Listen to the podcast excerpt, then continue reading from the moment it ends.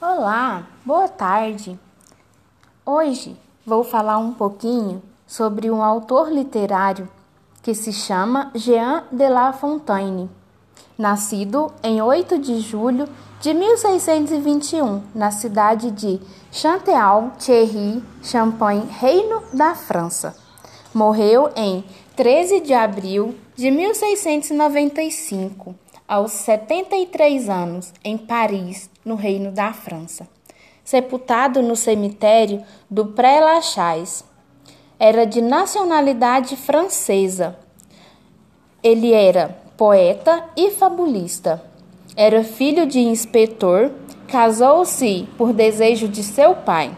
Seu casamento não era feliz, mas, mesmo assim, tiveram um filho.